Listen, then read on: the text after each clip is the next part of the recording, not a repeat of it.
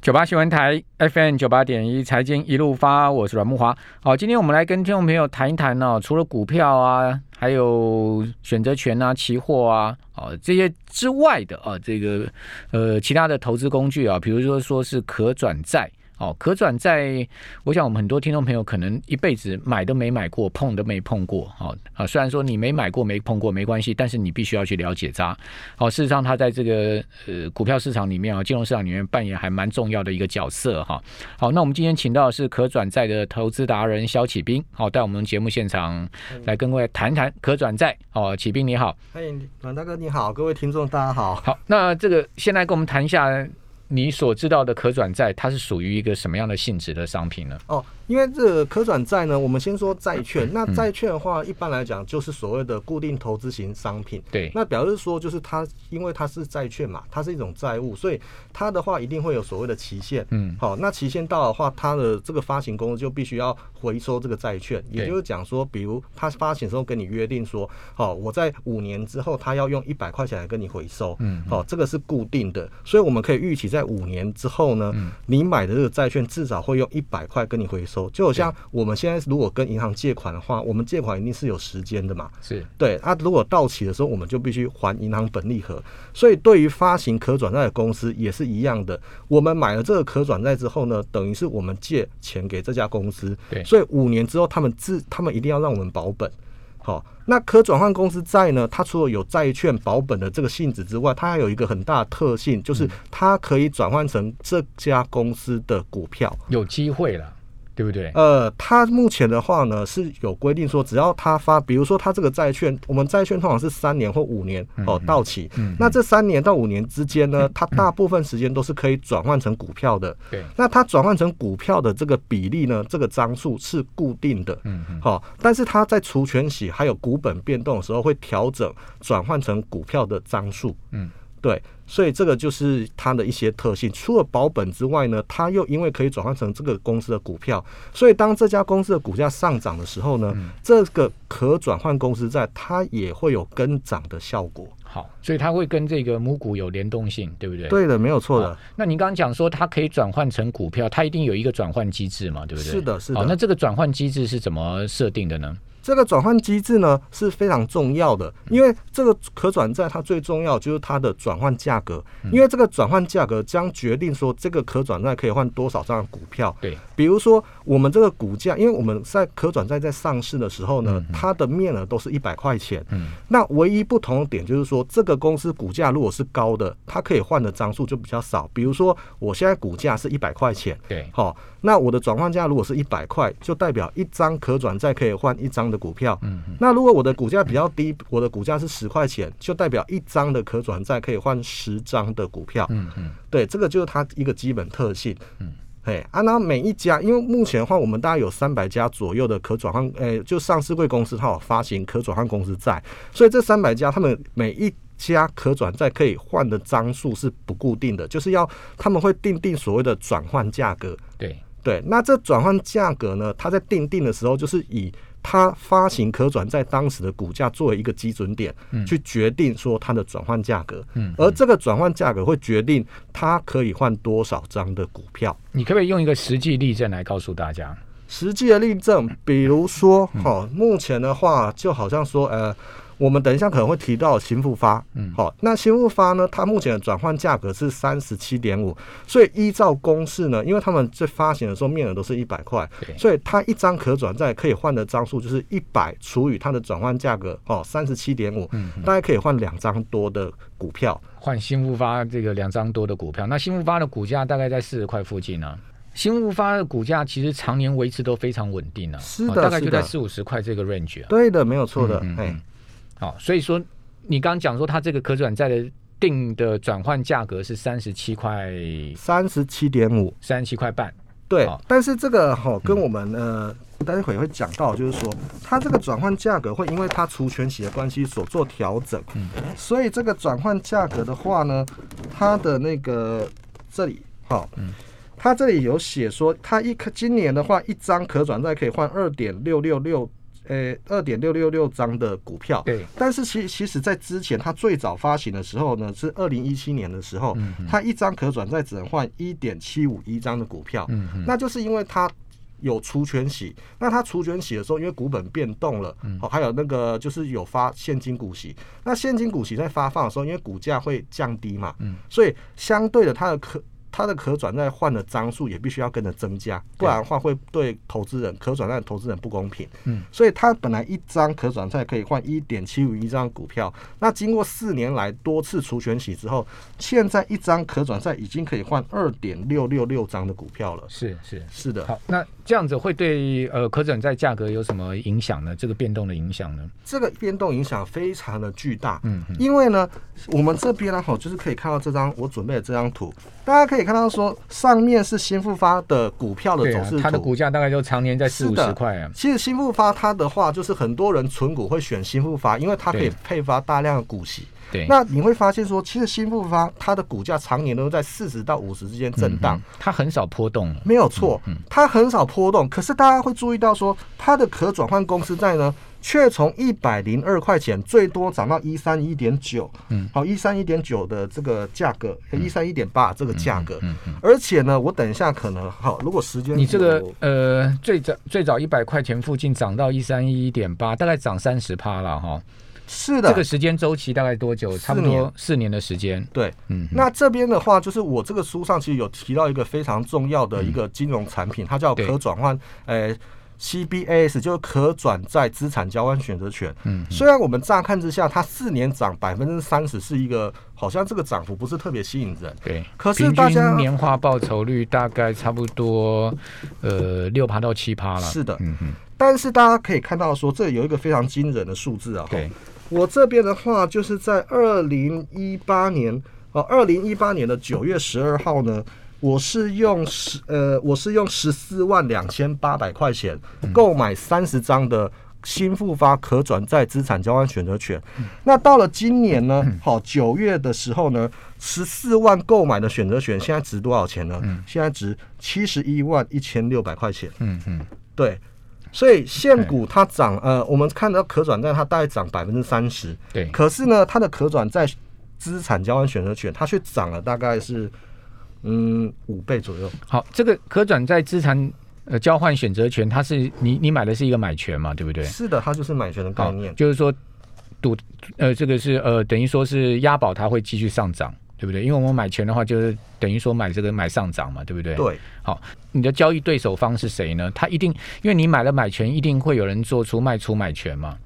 呃，对。但是这个部分的话，其实它跟我们一般的那个台资选择权的买权，其实它不太一样。嗯嗯，它解释一下这个这个所谓的呃可转债的资产交换选择权，它是怎么样一个商品？好，那我尽量用比较浅显的对。方式来介绍，因为这个刚刚先回到那个阮大哥的那个提问，就是说他的交易对手在我这个对账单里面，他的交易对手是富邦证券。嗯，好，那这富邦证券的这个业务呢，其实说的比较白话一点，它就是一种允许我们融资买可转债的一种方式。嗯，好，所以。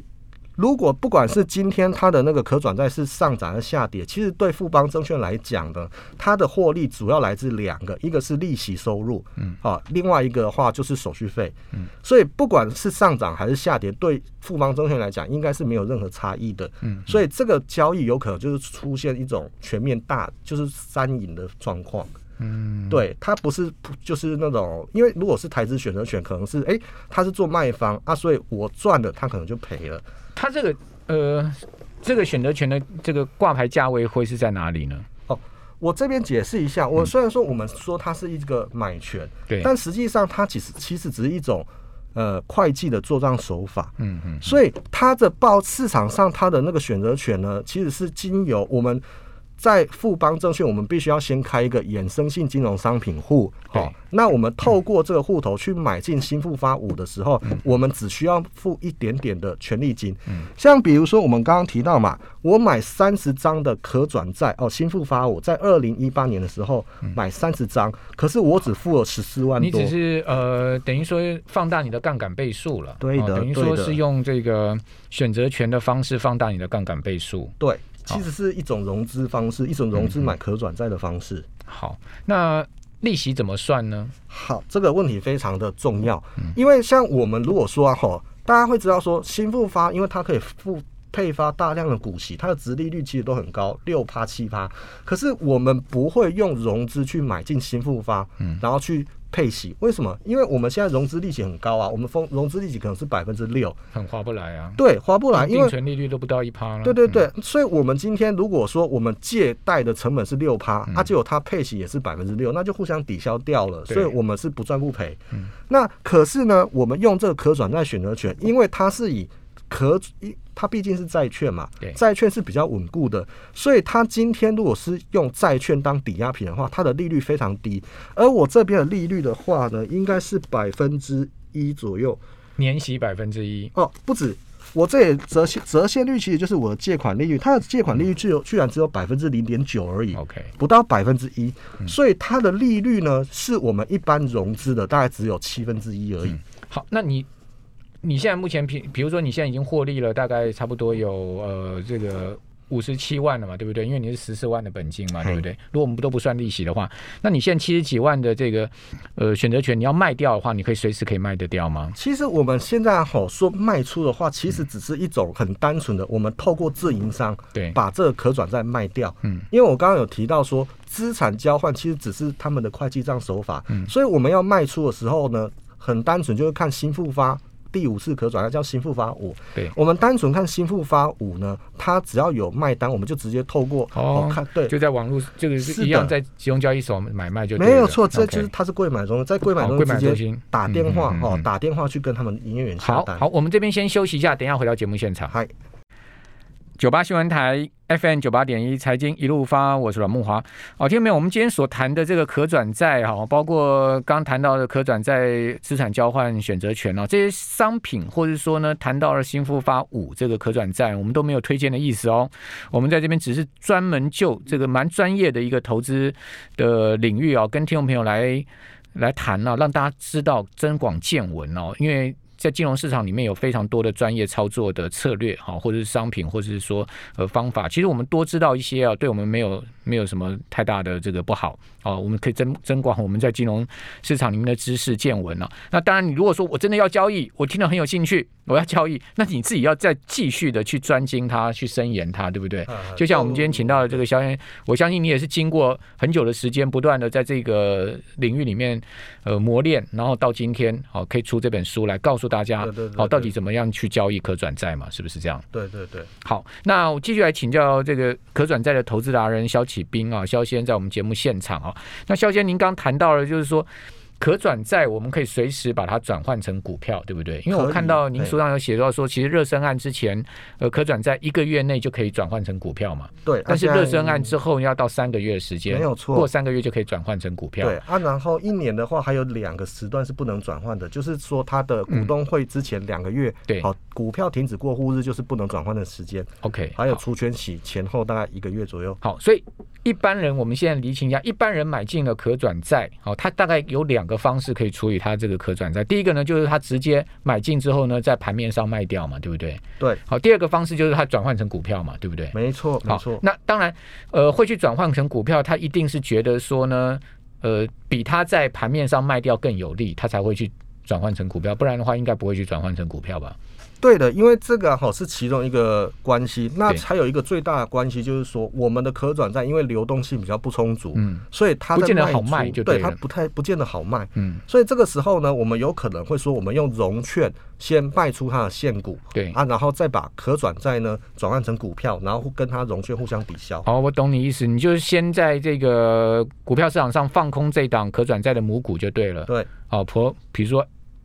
那个乖乖公司好了，好乖乖公司有出一个乖乖三的可转债，那我就先去呃放空乖乖的股票，然后呢，同时我把我的可转债转成乖乖股票之后，我再去把它还掉就对了，对，还券还掉就对了。OK，好，好，这呃，一般来讲，可转债的每天的交易张数大概是多少呢？你的经验？呃，因为我们每一档可转债它发行的数量不一定，嗯嗯，好啊，如果它发行量很大的话呢，它的交易当然会相对比较热络，对。可是有的可转债它可能发行量可能只有一两亿，所以它有可能说一天可能成交量都不到十张，这也是常态。OK，所以是不太一定的。所以这个流动性就是我们在做可转债的时候，我们必须要去注意的地方。对。对对，好，那可转债也不见得一定都上涨，对不对？哦那您刚刚讲说，我如果说我们用选择权，就用这个比较大的一个杠杆哈去操作可转债的话，其实我们的风险就是呃可转债价格下跌，是对不对对？好，那呃我这个可转债价格下跌，如果说投资人买到这个下跌的可转债哈，那他该怎么处理呢？你建议会是怎么样？因为啊哈，这个有分几种状况。因为可转债的选择权，它如果是它本身其实可以视作一个大型的权证。嗯，那大家都知道说，权证它有一个特性，就是说，如果它在到期的时候它没有履约价值的话，时间价值会它消失嘛，对它嗯会变成归零高，对就变成零嗯。好，所以这个呢，你就必须要说，如果你是一个比较保守的投资人，那你可能真的必须要设一个停损点。那或者是说，你就是以那个我们所谓的就是那个期望值的这个概念，像。我这个可转债选择权呢，其实，在那个，因为我们去年在遇到疫情的时候，不是有暴跌吗？其实，在暴跌的时候，那时候我们的可转债选择权，除了就是那个比较价格比较坚硬的，像我刚刚讲长期持股的那个新复发之外呢，其实其他的股、其他的可转债选择权几乎全部都归零了，这个是它的风险，你是说它的这个价值归零嘛？对不对？价值就归零了。嗯嗯嗯，它的价格的话，如果你这个可转债是很靠近到期日，比如说好三月份大跌，那它可能是六月份到期，那它真的有可能变成零。嗯，像我这边就是在我书后面呢，我有附一档，就是有讯一万这一档可转换，诶、它这个是可交换债对哦。那当时就是因为它六月它六月份就要到期，所以在三月份大跌的时候呢，我二十张的可转债选择权市值只剩下一千五百块台币。那最早的时候是多少市值？在大跌之前的市值？大跌之前，我一开始入手成本甚至高达说，哎，三十几万这样子。OK，所以 所以基本上它就是一个认购权证了，对，它就是认购权证，它就是一个认购权证嘛。就是刚刚肖先生所讲这个呃所谓的可转债的资产交交换选择权，它哎就是跟证券商对对手做的，好，哎因为就等于说他我们也都知道那个那个这个呃权证，也就是说跟这个发行商对做的嘛，对不对？呃，因为这个部分等于说是基本上就是呃，我们都是只是做一个单向的买权或卖权而已。好，这个选呃，也就是说认购认购认购权证或者认认售权证，那这个认购权证、认售权证，它就有一个时间价值的问题。对啊，也就是说，它越接近这个到期日的话，假设说呢，呃，它的价格这个越达不到这个转换的标准的话，那它就可能这个会会价值会归零嘿。好，但是你刚刚所讲的这个呃这个。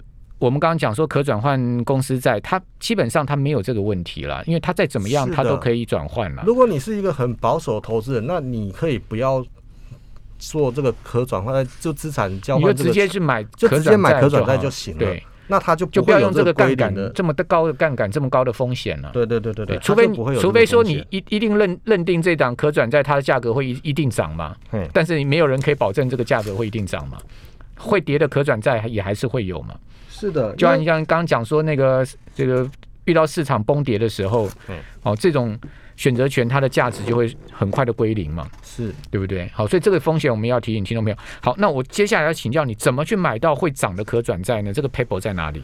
因为呢，我现在这本书其实就是跟大家讲说，如果你今天要你是一个纯股的投资人，你本身就是比较保守的，那你其实可以再看一下说你的标的有没有发行可转债。对，那标的如果有发行可转债的话，我们就可以考虑说，是不是用可转债来取代它的那个股票？因为就像我们新复发哈，在那个二零二零年，它在那个大跌的时候嘛，它在大跌的时候呢，其实它最多那时候从四十五块钱一路跌就跌到三十二块附近，所以。即便是新复发，它能发出大量的股息，但是它也曾经有百分之四十、三十几、四十趴的下跌的跌幅。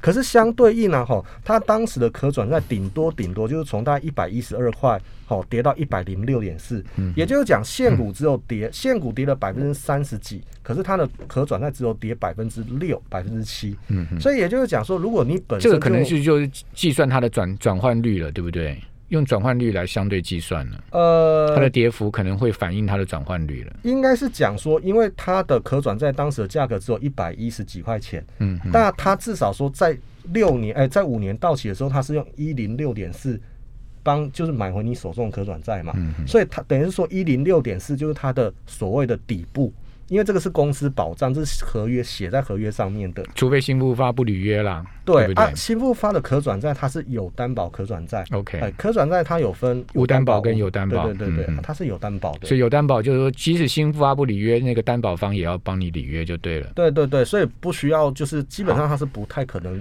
所以。如果遇到这样的状况，你并不是这个选择权的商品啊，嗯并不是可转债相关选择权。如果你是持有可转债的话，那你就是呃大体上就跟他拼了嘛，对不对？再怎么样，我五年后我还是可以拿回这个本金嘛。对对对，没有错，就是嗯说，因为像那时候跌到最深，三月份跌到最深的时候，他们就是跌到刚好在一零六点五，嗯，也就是讲，你如果直接从你的股票户头买一张一零六点五的新复发五可转债，基本上你是几乎很难产生亏损，嗯因为。他们公司约定，二零二二年的六月份会用一零六点四跟你买回手中的可转债。对，对所以肖先基本上就是说，我们去看一些有担保的可转债，然后呢，去看它的这个呃，在它它它所承诺的转换的这个价格是多少。如果真的贴近到这个价格，其实是一个好买点。换、这个换句话说，应该是这样子，就是看它可转债的价格。嗯嗯。对，好，所以这个转换价格非常的重要哦。那听众朋友再讲到就是说，呃，为什么你会去买到一个长期可以上涨的可转债？你当初挑选这档可转债的原因是什么呢？哦因为新复发它比较特别一点，因为新复发它能配出大量的股息，所以我这边呢就是有这个说明，就是说，像我们这边也可以看到可它的可转债在刚发行的时候，一张可转债只能换一点哈，一张可转债一点七五张啊，对一点七五一张的股票。但是随着说它的除权息哦配配股配息之后，它到了四年之后呢，它已经变成说一张可转债可以换二点六六六张。有一个原则很重要，我不知道这样讲对不对？就是说你必须要去买那个长期可以呃稳定配股配息的这种公司的可转债，而它的母股的价格呢，基本上也长期维持平稳的，呃，这样的一个个条件是不是符合？我这边我先说一下，嗯因为我这本书的逻辑是用存股的方式来购买可转债，但实际上我在书里面其实有提到说，我今年就是今年获利最大一档是华航的可转债，嗯，那华航可转债的话呢，就是变得是说它跟我们的这种存股的思维是不一样的，嗯，因为华航它是所谓的产业低点。因为它是所谓的海啸第一排嘛，嗯，因为疫情的关系，所以他们的股价跌到很深的地方，对。哦，只剩下呃可能是五六块、六七块这样子。然后呢，它就是因为跌得很深，所以它的可转债价格也非常低廉哦。嗯因为我那时候买进的时候，它的股价，它的可转债价格只有一百零三，嗯不到一百零三嗯。那我们知道说，它跟你约定在三，呃，就是因为它发行一段时间了嘛，嗯它大概剩下两年。公司就一定要用一百块钱跟你回收手中的可转债，所以你用一百零三买进的时候，是不是意味着你的风险只有百分之三？就三块钱最多的风险。对你最多就损失嗯三块，但是后面呢，它后来华航在上涨的时候，它最多涨到多少？它最多涨到一百七十六块钱。就可转债涨到一百七十，六块，因为可转债涨到华航的股176价往上升了哈。对嗯嗯。对，好，那这个当然就要去涉及到，就是说，呃，这个华航的可转债到底可以转换几张华航的股票，对不对？没有错。哦，这个这个精算的过程中呢，就让大家可以产生这个呃所相关的利润了哈、嗯好，非常谢谢可转债达人肖启斌接受我们访问，大家可以再精研这个可转债相关的投资策略哦，提供给各位做参考。提醒大家，投资一定有风险，好，请各位在投资前呢要审慎的思考。好，非常谢谢启斌。好好，谢谢大哥。